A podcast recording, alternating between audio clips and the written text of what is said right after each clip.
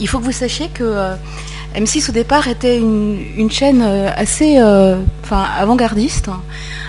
sous la houlette de, Jean Drucker. Il y a eu un certain nombre de formats très nouveaux en France créés dont euh, un M6 Express, enfin un journal, tout en images, qui était un des premiers euh, en France. Et puis par ailleurs des émissions comme Jazz 6 ou Mode 6, précisément, euh, qui étaient présentes très en amont de la, création de la chaîne. C'était vraiment un des objectifs de, la chaîne que de mettre la mode en avant. Je vous parle d'un temps où, par exemple, l'émission sur Paris première de Marie-Christine Marek n'existait pas encore euh, mode 6 était antérieur. Je vous parle aussi d'un temps, je pense que c'est intéressant, euh, où euh, Internet, évidemment, était présent, mais vraiment à des doses bien moindres qu'aujourd'hui. Et donc, ce que vous connaissez aujourd'hui, c'est-à-dire des chaînes de défilés de mode, etc., et finalement la duplication du défilé immédiatement sur Internet, n'existait pas. Ça commençait. Et donc, ça, a permis euh, d'inventer une grammaire, une syntaxe euh, de la mode en images et, en images qui bougent, euh, très intéressante. Très intéressante à ce point que Robert Altman, le cinéaste américain que vous connaissez, a décidé de faire son film sur la mode parisienne, précisément autour des équipes d'M6 et, de Mode 6. Euh, qui interviennent donc dans, son film comme étant euh, finalement euh, une sorte de, parangon, enfin de, de, modèle pour lui intéressant. Et c'est vrai qu'Altman, comme vous le savez, est un cinéaste très intéressé par des formes d'image, une manière de filmer, souvent avec des, cadres comme ça morcelés en en plusieurs écrans. Euh, qui correspondait à ce que nous essayons de faire aussi. Alors, comme je vous l'ai dit tout à l'heure, l'émission, euh, je ne l'ai pas du tout créée. Euh, je suis intervenue après en tant que productrice et journaliste. elle a été créée par Pascal Maurier, le réalisateur, et Catherine Poulini, ainsi que Marion Lacombe, dont la sœur, Brigitte Lacombe, est une célèbre photographe. Donc, vous connaissez, je pense, très bien les images, les images de mode. Euh, c'est très intéressant parce que euh, à cette époque, euh, il y avait encore une manière, si, vous voulez, les défilés de mode continuaient un petit peu sur, sur la lignée des années 70-80, c'est-à-dire que c'était un moment évidemment bref. je vois qu'on est dans l'amphithéâtre Yves Saint-Laurent. Saint-Laurent était encore présent, Loulou de la Falaise aussi. Pierre Berger, etc. On avait une manière en même temps de les vivre, même si euh, les télé japonaises, américaines étaient là, etc. Je dirais à l'ancienne, euh, c'est-à-dire que euh, c'était vraiment un petit spectacle particulier avec toute sa hiérarchie finalement qui a été bouleversée au, jour d'aujourd'hui par Internet, de rédactrices de mode, d'acheteurs, etc. placés, comme vous le savez, à des endroits très particuliers autour du catwalk. Euh, ah ben voilà, voilà Pascal Maurier. Et euh, donc, euh, ce qu'a fait M6 à ce moment-là et, surtout Mode 6, c'est d'inventer une grammaire qui était la suivante. Plutôt que d'utiliser, comme on le faisait souvent quand on montrait à, l'époque des images de mode, c'était souvent dans les journaux. Rappelez-vous, enfin, ou peut-être l'avez-vous vu dans les journaux de 20 heures, on montrait pour la mode hiver ou été, on montrait quelques images, et c'était en gros des images de défilé euh, à peine montées, etc., avec des mannequins un peu connus. Euh, Mode 6 a introduit euh, pas mal d'ironie, une distance, et surtout ne s'est pas contenté euh, de montrer les images telles quelles, c'est-à-dire qu'elle s'est affranchie finalement du défilé en se disant le défilé il est superbe ou il est raté, comme on veut, mais en tout cas, on va faire quelque chose de différent, on va s'en servir pour inventer une histoire. Cette notion d'histoire, on va y revenir euh, tout à l'heure avec les comédies de la mode, et je pense que euh, tout ce qui est de l'ordre de la narration euh, est très important dans la mode. Ça, crée finalement souvent le fil, et j'emploie le terme à dessin, qui nous manque pour faire passer le message qu'on a envie de faire passer à travers un vêtement ou à travers un défilé de mode. Et donc, euh, un des exemples, euh, c'est par exemple euh, prendre la musique du défilé et la monter à l'envers, ou alors choisir tout à fait d'autres musiques que celles qui étaient dans le défilé. Travailler évidemment avec des ingénieurs du son et des réas super doués de telle manière et très réactifs, de telle manière à faire bouger le mannequin selon le rythme nouveau euh, de la musique qu'on avait mise. Ça voulait dire qu'on introduisait euh, un autre rythme, euh, une vitesse différente, et que ça permettait, contrairement à ce qu'on pourrait penser de prime abord, il ne s'agissait pas de détruire le travail évidemment du créateur de mode ou du couturier, il s'agissait au contraire de surligner et d'accentuer ce qu'il avait voulu faire. Euh, précisément en racontant une histoire avec des images. Alors la musique pouvait être montée à l'envers, mais on pouvait aussi évidemment, euh, et on, ne s'en privait pas, euh, mettre les images à l'envers. Jusqu'à un certain point pour faire repartir ensuite le mannequin dans l'autre sens. Tout cela étant coordonné aussi avec des propos qui étaient enregistrés. On arrivait très en amont ça, je ne sais pas si c'est encore possible aujourd'hui, mais on arrivait, on était quasiment parmi les premiers euh, à arriver avant le défilé en backstage. Euh, et bien souvent, euh, le, dernier coup d'aspirateur n'avait pas été passé. je vous raconte dans les détails parce qu'il me semble que c'est intéressant. Il y avait encore des, des couturières qui étaient en train de repasser des trucs. on finissait un ourlet. ce côté artisanal, finalement, allait euh, bien avec ce que nous euh, proposions, qui avait aussi, euh, d'une certaine manière, un format un petit peu d'artisanat, c'est-à-dire que c'était pas du prêt à euh, regardez, euh, il y avait encore un petit peu, euh, je crois qu'aujourd'hui c'est plus compliqué à faire, en tout cas dans les conditions du quasi direct, enfin je veux dire dans la journée du défilé, hein. parce que Motsi, je vous le rappelle, passait tous les soirs, alors il y avait une première petite partie, quelques minutes dans le, dans le M6 Express, qui était très regardée, et ensuite on avait véritablement, je crois que c'était un quart d'heure, 20 minutes, de 6, sans plateau, euh, que des images, du montage, euh, et euh, on voyait les couturiers qui avaient défilé soit la veille, mais soit le jour même. C'est-à-dire que c'était immédiat.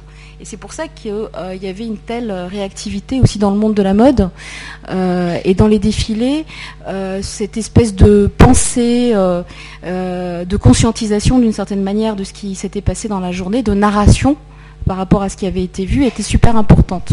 C'est-à-dire qu'on nous en parlait, que les couturiers qui défilaient le lendemain tenaient compte de ce qui s'était fait et comment ça s'était fait, et qu'on pouvait penser, euh, je ne sais pas dans quelle mesure, euh, il faudrait que je demande à Laurence Benaïm par exemple, mais dans quelle mesure ce qu'elle écrivait dans le monde était euh, relativement cohérent avec ce que, ou, ou peut-être elle n'était pas d'accord, mais en tout cas ça faisait un tout qui permettait d'avoir une relation critique euh, à distance, euh, euh, par rapport à ce que nous avions vu dans les défilés de mode.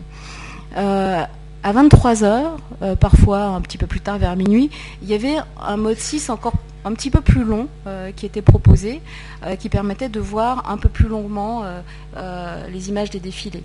Parce que pour la plupart, 30 à 40 secondes, par exemple, en temps télé, c'est beaucoup. Euh, et euh, pour un défilé Chanel, c'était à peu près, ou un défilé Saint-Laurent, euh, inclus les propos du couturier, etc. c'était à peu près ce que nous faisions. Je vous enverrai le lien tout à l'heure d'un article de Paquita Paquin qui est venu parler ici il n'y a pas, longtemps, qui était un, grand angle dans, Libération, c'est-à-dire deux pages. sur la mode à la télévision, et ça a commencé comme ça. Jusqu'en 91, à la télé, la mode était traitée au lance-pierre en fin de journal. Des commentaires d'une platitude navrante illustrent les modèles des maisons les plus tartes la suite euh, par mail. Euh, non, c'est vrai qu'on euh, essayait de s'éloigner de l'illustratif. c'est pas évident parce qu'on se dit un défilé de mode c'est super beau. pourquoi est-ce qu'on on ferait pas comme la chaîne qui diffuse sans arrêt des défilés et que vous regardez mais avec votre œil plein d'acuité Mais en fait c'est pas vrai. C'est-à-dire que ça ne se suffit pas à soi-même. Ou vous êtes présent et vous avez une émotion particulière parce que vous êtes dans les conditions effectivement du site euh, et vous avez une place qui est super quadrillée, euh, euh, qui est politique en, quelque sorte, ou alors effectivement c'est assez intéressant d'avoir déjà un point de vue un point de vue, j'insiste là-dessus, euh, sur le défilé. je continue peut-être un petit peu parce que peut-être ça vous intéresse, enfin il me semble. Juste, pour, dire que c'est une époque qui était pré-internet, donc les, épisodes de Mode 6 sont à l'INA, mais il faut aller dans les centres de consultation de l'INA, j'ai mis la liste ici. Pour oui, sur YouTube, il y en a quelques-uns. Il y en a quelques-uns. malheureusement, j'ai donné aux archives toutes mes cassettes, donc je n'ai plus aucune, sinon je vous, je vous en aurais apporté. Enfin, c'était pré-internet, on commençait quand même déjà un petit peu à, jouer avec, mais c'est vrai que ça balbutiait, quoi. Et euh, bon, alors ensuite, euh, pour, vous, dire un petit peu plus, je pense que ça va vous amuser. Euh, mais il y avait une règle d'or dans, l'émission. Au début, quand on m'a dit ça, je me suis dit, où suis-je tombée? Qui était EDC. Élégance, discrétion, courtoisie. c'est un peu étrange, ça fait euh, vieux, euh, vieux machin, mais en fait, ça marchait très bien. Pourquoi? Euh, On arrivait à voir ce que les autres n'arrivaient jamais à voir. Les autres, Canal, bon, Paris Première ensuite, et puis bon, les chaînes, les chaînes françaises, et puis aussi les autres. Tout simplement parce que on était extrêmement courtois. Quand il fallait baisser la caméra, on la baissait. quand on sentait qu'il y avait des mannequins qui étaient en posture de nudité et que c'était pas le moment euh, de les shooter, on ne le faisait pas. Euh, et qu'on faisait attention quand on, interrogeait euh, un maquilleur, un coiffeur, parce qu'il n'y ait pas le bruit en même temps du séchoir, etc. Enfin, on était super attentifs et on arrivait, un peu comme un cinéaste ou un documentariste, à faire complètement oublier qu'on était là. Quand je vous disais qu'on était là les premiers, c'est vrai, moi je me rappelle de défiler de Galliano, c'était génial parce qu'on voyait tout euh, en train de se, de se monter euh, au fur et à mesure. Alors on prenait quelques images euh, et ensuite on, les mettait en formule rapide, quoi. Comme vous, vous verriez un Charlot qui montre très très rapidement comment il est devenu Charlot, en quelque sorte. Enfin un peu, il y avait quelque chose du cinéma muet dans cette manière de montrer les gens en train de faire le ménage, de montrer au dernier moment le, couturier en train de regarder une dernière fois et qu'on lui explique comment ces mannequins allaient défiler. On assistait absolument à tout ça. ensuite on voyait aussi arriver, c'était aussi une forme de spectacle. Euh, les autres télés euh, qui n'avaient pas notre privilège, parce qu'ils n'avaient pas la fameuse consigne EDC. Et donc, euh, on, les traitait finalement comme un public en plus, et parfois aussi, vu la manière dont elles étaient habillées, les rédactrices de mode, parce que, comme vous le savez, c'est une faune très particulière, et souvent c'est marrant de voir que certaines s'habillent aux couleurs du, défilé où elles vont. C'est assez ridicule, et généralement les créateurs n'aiment pas beaucoup ça.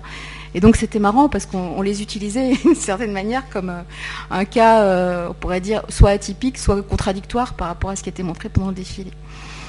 Euh, ensuite, comme les émissions avaient énormément de succès et qu'il y avait cette notion de simultanéité dont je vous ai parlé, euh, c'est-à-dire que tout le monde le regardait, qu'on en reparlait, etc. Et que nous, on avançait petit à petit dans nos travail euh, au fur et à mesure de la semaine des collections. On faisait aussi euh, la haute couture. C'était intéressant parce que les couturiers eux-mêmes n'avaient pas le fameux langage habituel euh, j'ai voulu montrer une femme qui est dans la vie, euh, qui avance, etc. On n'avait pas ce genre de, daube euh, qui ressemble, pardon, hein, pour, je mets des guillemets, mais qui ressemble un petit, peu, à ce que peuvent dire les joueurs de foot, quoi, parfois, enfin, des choses sans intérêt. Nous, on était de plus en plus, on, demandait à être aussi sur la technique, précisément enfin Véronique Nichanian chez Hermès, etc. Ils sont tous euh, euh, très, euh, très en demande d'expliquer comment ils ont fait, pourquoi ils ont fait, etc. Donc n'hésitez jamais, parce que c'est vraiment là, sur ces notions qui vous intéressent aussi, que le public également est intéressé. Enfin, c'est là qu'il y a de l'histoire. Bon, pour arriver aux comédies de la mode, malheureusement, j'en suis désolée puisqu'on a moins de temps que prévu, je voulais revenir quand même aux histoires de narration. Vous donne un exemple très précis on faisait euh, donc on, suivait euh, tous les défilés de la journée et finalement euh, il y avait des équipes pour vous dire comment ça se passe, c'est intéressant. Il y avait des équipes qui repartaient avec ce qu'on venait de filmer et qui les emmenaient à la régie, enfin à la chaîne, pour qu'on puisse commencer à les monter. Donc il fallait nous qu'on soit super explicite pour raconter ce qu'on avait vu et qui nous semblait suffisamment intéressant dans le défilé, d'accord Et dans ce qu'on avait filmé par ailleurs, les interviews qu'on avait faites, pour que ça puisse être diffusé le soir même.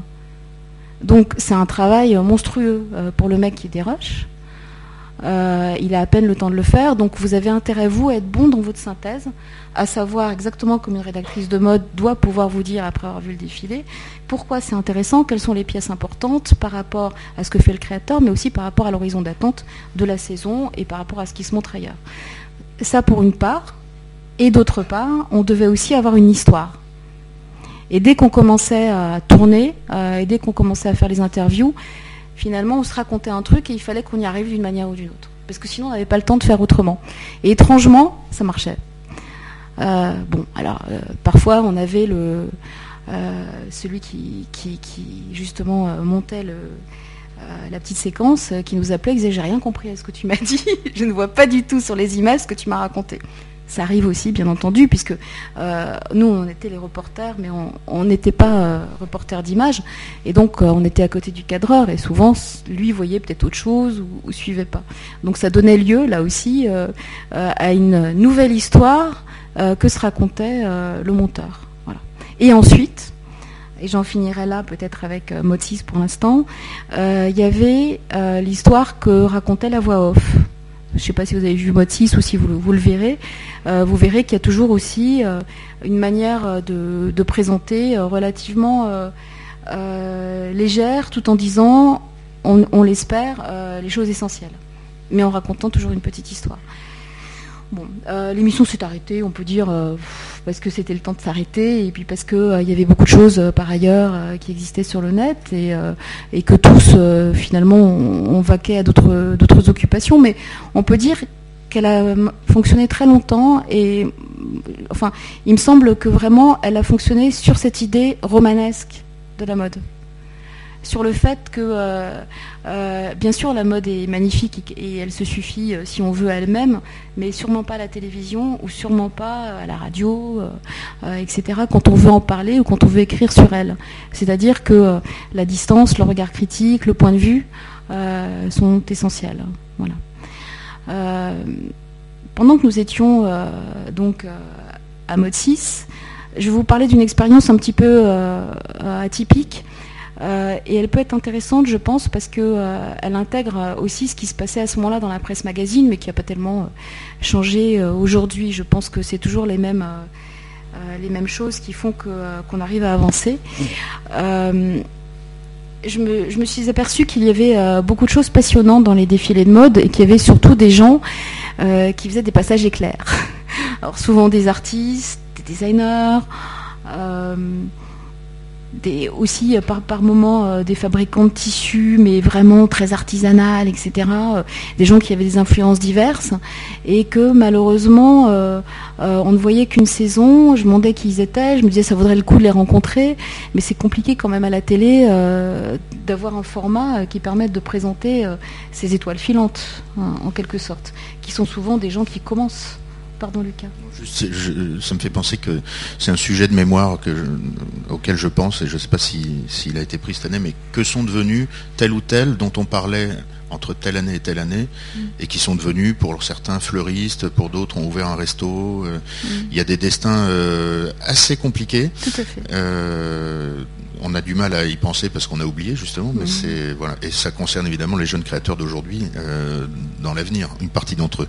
Donc enfin voilà, c'est juste une parenthèse. Non, non, mais c'est vrai, mais l'économie de la mode est une chose euh, compliquée. Et puis parfois, il y a euh, un artiste qui correspond à, un défilé euh, ou un imprimé. Enfin, il y a quelque chose qui fait, qui, est remarquable et qui disparaît ensuite. alors que c'est une personne qui a beaucoup de talent, etc. Mais c'est aussi ça la mode. Elle englobe, elle emmène avec elle. C'est comme une sorte d'avalanche des personnes qu'on ne retrouve peut-être pas ensuite. Ensuite, euh, il me semblait que ce qu'on montrait euh, dans la presse magazine, je parle de la presse magazine française, euh, autour de la mode, numéro, il y avait premiers, les premiers numéros numéros. C'était pas mal, mais on pouvait aller plus loin, et surtout on pouvait aller plus loin dans les relations avec l'art. Et donc, l'idée qui nous est venue, c'est de se dire, on peut peut-être imaginer des histoires de mode, où précisément on, on ferait le parler le créateur un petit peu différemment. On introduirait, pourquoi pas, quelques, quelques artistes, s'ils en sont d'accord, en racontant toujours une histoire et en choisissant un autre mode que soit le commentaire, soit l'article, soit le public reportage, soit comment j'étais assise au défilé de mode en gros et ce que j'ai vu. Et une des euh, possibilités qui a été reprise ensuite, c'était euh, le schéma du euh, roman photo. Parce que roman photo, c'était les débuts du numérique aussi. et le roman photo permet de, prendre pas mal d'images et de faire narration, etc. donc j'ai commencé peut-être, Lucas, si tu peux montrer la dernière image, parce que c'est en fait c'est les premières, dernière image qui est sur la clé USB. Oui, celle-ci, oui, très bien. En fait, il y a une histoire qui est très connue euh, de tout le monde, qui est l'histoire d'Emma Bovary et euh, son mari, etc. Et donc, euh, ça nous a donné l'idée de se dire, tiens, si on, racontait l'histoire d'Emma Bovary, on peut aller à la précédente aussi, parce que je crois que c'est toujours la même histoire. J'ai pris quelques, quelques images. en fait, on s'est, on s'est, on s'est dit comment on va faire. Est-ce qu'on va euh, on va montrer de la mode. Ça vous donne, je ne sais pas si ça vous rappelle quelque chose. Euh, c'était dans le magazine Elle en fait. Euh, et donc, vous voyez, c'est vraiment présenté comme une sorte de roman photo. Et là, on retrouve Emma Bovary, évidemment moderne, qui trouve son amant dans, un tiroir, évidemment, voilà, plein de lingerie, etc. Et en fait, on s'est demandé comment on allait faire et on a dessiné évidemment, euh, et puis on s'est dit on va faire euh, un premier essai pour montrer ce qu'on avait en tête. Euh, ensuite, comment arriver à faire ce truc-là, à avoir ces deux, deux pages dans, dans, elle chaque semaine, euh, ce qui veut dire euh, raconter une histoire par mois en reprenant l'histoire du feuilleton. Hein. Euh, le feuilleton a été très populaire dans la presse française, et donc c'était intéressant de raconter une histoire sur un mois, par exemple, voire un mois et demi, avec un, couturier qui nous suivrait. Comment est-ce qu'on peut arriver à faire ça au jour d'aujourd'hui? Ben, Je pense que la recette n'a pas changé, il faut appeler tous les jours. la secrétaire de la directrice de la rédaction, ce que j'ai fait. Une fois qu'on avait déterminé qu'on voulait faire Emma Bovary, qu'on était à peu près sûr de nous, qu'on s'est dit ok, on va choisir à la fois à chaque fois un décor, on va euh, choisir un créateur, on va trouver quelqu'un qui va s'occuper du stylisme et on va montrer de la mode d'une autre manière, qui va pas plaire à tout le monde parce que ça va être une manière triviale. C'est-à-dire qu'on ne va pas montrer euh, des pages, euh, des grandes pages avec un super détail, etc. et le mannequin qui va bien, mais on va euh, montrer en plus petit, on va euh, donc avoir plus de, euh, vêtements finalement, plus de matière, mais en même temps une histoire et dans l'histoire le couturier qui raconte aussi quelque chose. Euh, plus l'air du temps, euh, voilà, plus des mannequins qui là aussi il s'agit tiens, euh, vous savez commencer dans les séries de mode, bon parfois il y a marqué l'agence, etc. Et nous on, s'est dit on, va demander à certains mannequins d'être nos personnages et d'être très récurrents. donc c'était le cas de, ce mannequin, Paulina, pour qu'on puisse là aussi inventer avec elle et avancer avec elle. Et c'était véritablement une nouvelle manière de faire. Euh, donc après un an euh, d'appel euh, tous les jours, mais il faut être tenace, et je vous engage à l'être. Je pense que pour toutes les aventures un petit peu nouvelles, comme ça, artistiques, qui ne s'imposent pas, parce qu'il n'y a pas de nécessité, et une page dans le journal Elle, ça coûte très cher en valorisation de pub. donc, il faut effectivement être convaincant. donc, on a rencontré Valérie Toragnan. Il y avait encore Madame Sardou, je ne me rappelle plus de son, nom de, jeune fille, mais ça va me revenir. Euh, et euh, donc, euh, elles ont été séduites et elles ont dit top là. Et c'est une aventure qui a duré deux ans et demi, je crois. à raison donc de deux, pages par semaine, ce qui est vraiment beaucoup. Et c'était une usine à gaz, véritablement. C'est-à-dire qu'on continuait à faire mode 6 euh, et en même temps, euh, on avait à peu près deux euh, histoires d'avance. Alors si Lucas, tu veux bien remonter à, la...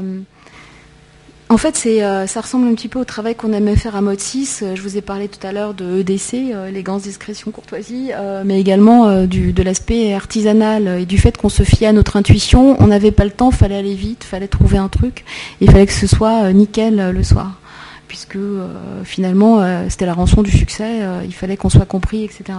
C'est un peu pareil, c'est-à-dire que ça partait de dessins aussi basiquement que cela, et, les couturiers, on allait les voir avec ces dessins. moi j'aime bien dessiner, mais bon voilà, je suis pas. Et, en fait c'était une, sorte de, rêve de gamine. et souvent, je pense que ce type d'aventure fonctionne comme ça. Alors,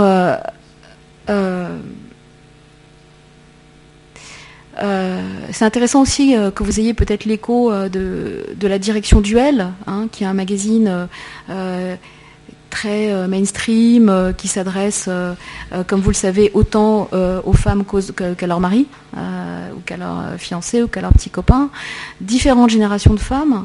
le magazine est extrêmement structuré, de manière très intelligente, avec un corps chaud évidemment, mais avec des pages qui s'adressent peut-être à une clientèle qui lit public. Euh, et un petit peu plus loin, euh, euh, une autre clientèle qui jamais n'achètera Closer, ni Gala, ni Public. et il faut que ce magazine corresponde à, toutes ces populations et n'effraie pas les unes les autres.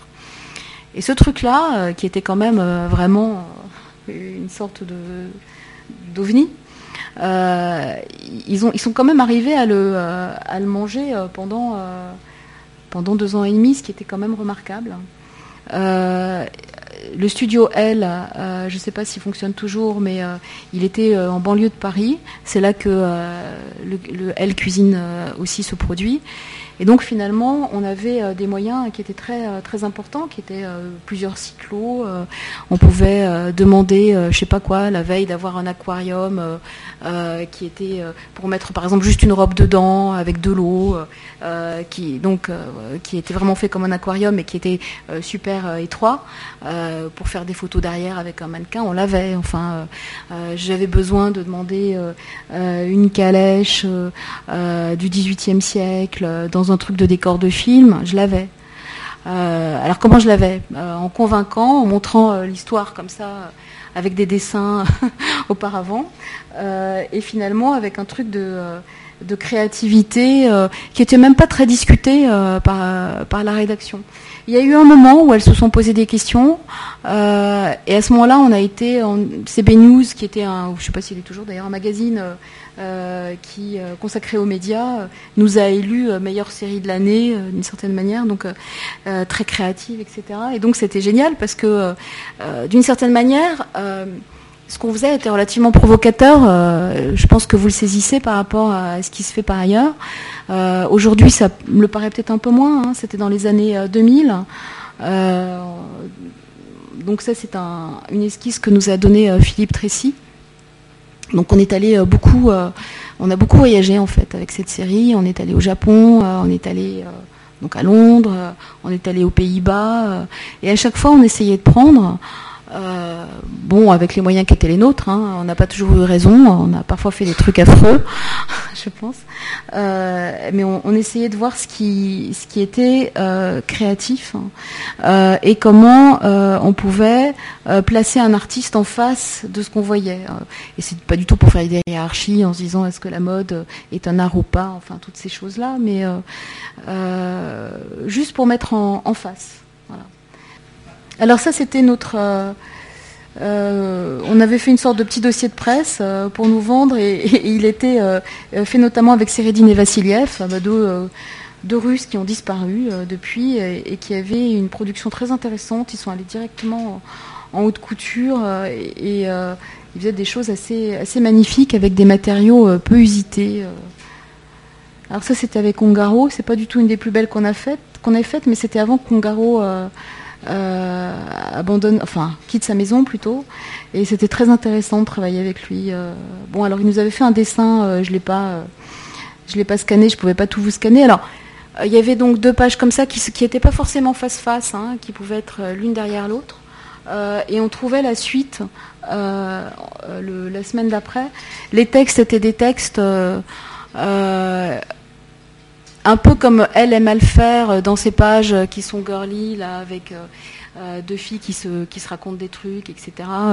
il fallait en même temps, on les discutait avec le, courrier, le couturier, discuter de ce qu'il voulait mettre en avant, et en même temps inventer une petite histoire. Celle-là, je l'aimais beaucoup. Euh, c'était une histoire autour de Daria Richter, euh, et donc euh, allemande, et donc beaucoup autour de Berlin. Celle-ci, je voulais en dire un mot. C'est très intéressant. C'était avec Christian Lacroix. on en avait fait, enfin, avec chacun finalement, il y avait de longues interviews auparavant, et on essayait de voir comment on pouvait finalement, finalement atteindre une sorte de point aveugle chez lui dont il n'avait pas vraiment l'occasion de parler et, aussi euh, pas l'occasion finalement de montrer des choses en rapport avec ça, sauf si on, lui avait euh, consacré un documentaire empreinte ou un truc comme ça. Et euh, Christian Lacroix, oui, il y a celle-ci aussi.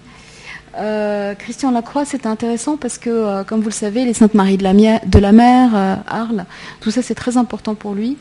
Et donc la notion de handicap aussi, puisque les Saintes Maries de la Mer, c'est l'idée que la Vierge Noire peut sauver un certain nombre de, euh, de gens euh, dans les défilés, etc. Euh, enfin, de gens qui ont des problèmes locomoteurs, un peu comme à Lourdes. Et, là, l'idée, c'était qu'est-ce qui se passe quand on ne peut plus marcher et donc, bon, on mettait en, scène un, accident, ce qui n'était pas évident. Donc, il y avait beaucoup de choses, bien entendu, autour de la silhouette, qui est une chose qui passionne beaucoup la croix. Et on avait une artiste aussi, là, qui est dans la, non, euh, qui est dans la cabine téléphonique, euh, euh, que Christian aimait beaucoup et qui, était intervenu aussi. Bon, il faut lire tout le truc. Hein. C'est un ensemble de drôleries, de de références littéraires, de codes cinématographiques et de phrases énoncées véritablement par le couturier. Voilà, je voulais, je voulais vous, vous le montrer. Alors il y a beaucoup d'autres choses, hein. j'en ai, scanné quelques-unes, mais ça fait des gros volumes. Euh, il me reste assez peu de choses d'ailleurs parce que ça a été euh, montré dans une galerie, on a laissé euh, notamment les dessins. mais c'était une expérience très... mais je pense qu'il y en a plein d'autres en fait. Mais souvent, ce qui est intéressant dans ce cas-là, un peu comme Mode 6 en fait à M6, c'est que souvent il y a des expériences de ce type-là dans des revues ou dans des shows, dans des magazines, pas fanzines, mais bon, un peu marginaux. Là, ce qui était intéressant, c'est que ça touchait vraiment euh, le centre euh, des affaires de la mode, quoi, finalement, euh, que ce soit ou en télé ou dans la presse, et que, enfin, aujourd'hui, je suis persuadée que c'est pareil, c'est-à-dire tout le monde est à la recherche de points de vue, de regards. particuliers et qu'en insistant, qu'en étant extrêmement tenace et qu'en allant au bout d'une idée en s'en donnant les moyens, euh, bah, tant pis euh, s'il faut faire des petits crobards parce qu'on peut pas euh, à chaque fois prendre toutes les prises de vue auparavant, on n'a pas les moyens, on n'a pas le temps, etc. Mais juste en allant au bout de l'objectif à chaque fois, en y croyant, finalement, on y arrive. Et juste peut-être finir là-dessus. ce qui me faisait très plaisir à l'époque, même si on peut dire que maintenant ça s'est complètement, ça vous paraît tout à fait normal, mais le fait de mettre des œuvres d'art à côté de mode n'était pas du tout évident. Mais jamais aucune galerie m'a dit non. Euh, quand j'ai demandé. Et pourtant, euh, on est allé voir les plus grandes, etc. Et c'est vrai qu'on peut imaginer, d'ailleurs, on les a même pas vues là, euh, mais parce que c'est noyé d'une certaine manière dans la masse et qu'il faudrait vraiment regarder précisément. Mais souvent, effectivement, ils nous donnaient une diapo, enfin, et on, était vraiment libre de, de faire ce qu'on voulait. Et cet exercice de liberté, je vous le souhaite, parce que d'abord, il est intéressant à éprouver, et ensuite, dans enfin, comment dire, euh, ce qui vous intéresse et ce qui nous intéresse ici, c'est-à-dire euh, la mode en gros et tout ce qui tourne autour, je pense que c'est absolument euh, essentiel d'éprouver cette liberté, de continuer à l'éprouver, de ne pas être juste dans le dogme, dans la recréation, même si chaque maison a, sa grammaire, sa syntaxe, ses codes qu'il faut appliquer. c'est tout à fait important de faire un pas de côté. Merci Isabelle. Peut-être pour, pour finir, juste j'ai indiqué le, le, podcast de ton intervention sur Dior. Est-ce que tu peux juste en, trois minutes nous raconter euh, trois choses. Enfin, ton, passage de, enfin, ton parcours entre la mode, la littérature, hein, et puis ton passage dans les archives de Dior, la façon dont tu t'es fait oublier dans les archives de, Dior. Voilà. Toujours la même technique. Élégance, discrétion, courtoisie. Oubliez-nous. Euh, oui, moi je viens plutôt de l'univers des, l'univers, enfin on vient chacun de quelque part. Hein. Euh, bon voilà, je vous parle beaucoup de romans et de narration, euh, sans doute parce que ça m'intéresse. Mais bon, on peut l'appliquer à plein de choses. oui, moi je viens plutôt de la radio, où je faisais beaucoup de choses. alors là, en toute liberté, hein, c'était France Culture avec les, couturiers parce que la mode m'intéressait beaucoup, à tel point, je crois que j'avais raconté la dernière fois que la Croix, quand je suis venue pour M6 ou la Guerfeld, ils m'ont dit quoi Deux minutes, parce qu'on avait on avait une heure, quoi, enfin sans problème, euh, quand on était à, France Culture, évidemment, quoi. Et à M6, c'est pas vraiment pareil. Mais bon. Euh, euh, comment est-ce que je peux vous dire comment je suis passée bah, Parce que j'écris des bouquins, que il me semblait que Dior était un personnage beaucoup plus. Euh, enfin, à chaque fois qu'on s'intéresse à un personnage, on vous dit ça, mais là, pour le coup, sur Dior, il y a des biographies qui existent qui sont euh, très euh, archaïques, je trouve, par rapport à ce qu'il est. Alors, ça va de A à Z, alors que ce personnage, tu essayes de comprendre ce qu'il a fait lorsqu'il est parti en Russie pour un voyage d'architecte, tu essayes de savoir exactement ce qu'il a fait à Ibiza, tu essayes de comprendre quels étaient ses rapports avec Christian Bérard ou avec Salvador Dali. Hein, on n'en sait pas beaucoup. Euh, et pourtant, il a vachement écrit Dior. il a écrit des choses très intéressantes. Euh, il a écrit un dictionnaire de la mode, etc. Il a écrit des autobiographies. Il a beaucoup écrit sur son enfance, qui a beaucoup compté. Mais euh, le personnage avait pigé beaucoup de choses et je pense qu'il avait compris énormément de choses parce qu'il intervenait en 47, juste après la guerre, et qu'il fallait refonder la mode française. En gros, pour aller pour aller vite. Donc bah, j'ai demandé. Euh, je suis arrivée à un moment qui était qui était assez fabuleux parce que euh, les archives venaient de déménager, elles n'étaient pas encore complètement nickel chrome rangées, et puis finalement tout ce qui s'est maintenant mis en place et qui est très bien, c'est-à-dire un vrai secteur éditorial, etc., le conservatoire, etc. Évidemment était là, mais il répondait plutôt à la demande, qui était une demande. Euh, de journaux, euh, de presse mondiale, effectivement, mais ils n'avaient pas vraiment eu le temps de, se pencher sur les perles euh, qu'ils avaient. Or, il y en avait beaucoup. Donc voilà, j'ai pu effectivement me. En fait, je suis restée des années en faisant évidemment d'autres choses, mais en plus, je trouvais toujours plus de choses sur Dior. J'étais pas pressée de finir, et je voulais surtout que la maison Dior oublie que j'étais en train d'écrire ce bouquin. pour rester totalement libre. Non pas, enfin, ils se sont super bien conduits, donc non pas, mais euh, si vous voulez, entre le moment euh, où je l'ai commencé et cinq ans après, le moment où je l'ai fini, euh, et le moment où M. Toledano m'a dit OK, on y va, ça m'intéresse, et il y avait des gens qui, c'est normal, hein, qui étaient venus pour dire c'est comme ça qu'on va faire, et c'est comme ça qu'on va raconter l'histoire, etc. Et moi, je, voulais garder ma liberté, voilà, donc je l'ai gardé. Et, du coup, ils l'ont apprécié puisqu'ils ont fait un, tirage spécial ensuite de l'ouvrage pour offrir je sais pas, leurs clients euh, ou entre eux. Et c'est un livre qui parle beaucoup de, Dior avant Dior, parce que Dior après Dior euh, est, quand même très étudié.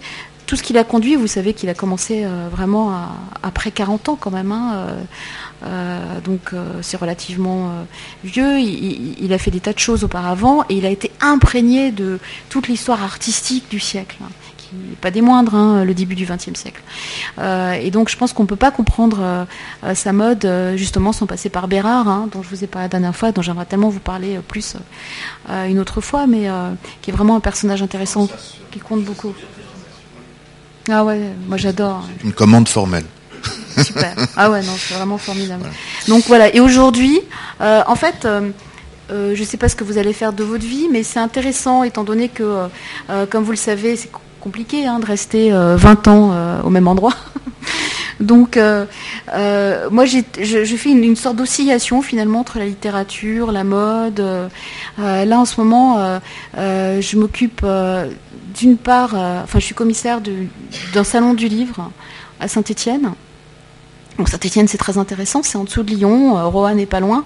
Et petit à petit, je suis en train de créer dans ce salon du livre où il y avait plein de choses à faire par ailleurs. Vous savez que c'est toute la région, euh, il y a beaucoup de choses très intéressantes sur le textile, la passementerie, euh, euh, il y a un musée du chapeau, il y a encore du textile intelligent qui se fait, qui marche très bien, etc. donc j'aimerais bien créer effectivement un pôle particulier sur la mode, sur le textile, en faisant des défilés, etc. Et aussi en montrant toute la richesse de l'édition sur la mode française et internationale. Vous savez qu'il y a la Cité du Design, qui est à Saint-Étienne, qui est super intéressée par cette production-là aussi évidemment. Donc avec, euh, peut-être je finis avec ça, avec euh, la Cité du Design, on est en train d'imaginer euh, c'est un petit peu chose que vous viviez tous les jours aussi. vous savez bien que nos enfants ou ceux qui viennent juste après vous, ils ont commencé à lire uniquement sur tablette et sur écran. Et donc on peut plus imaginer un salon du livre juste avec des livres papier. Donc c'est intéressant d'imaginer les deux, pas un en dépilote, mais les deux, et donc de, le penser à la fois en, tenant compte du corps. Euh, comment un auteur se tient, comment euh, le public en face de lui se tient, euh, comment le lecteur se tient s'il a une tablette et un livre en face de lui.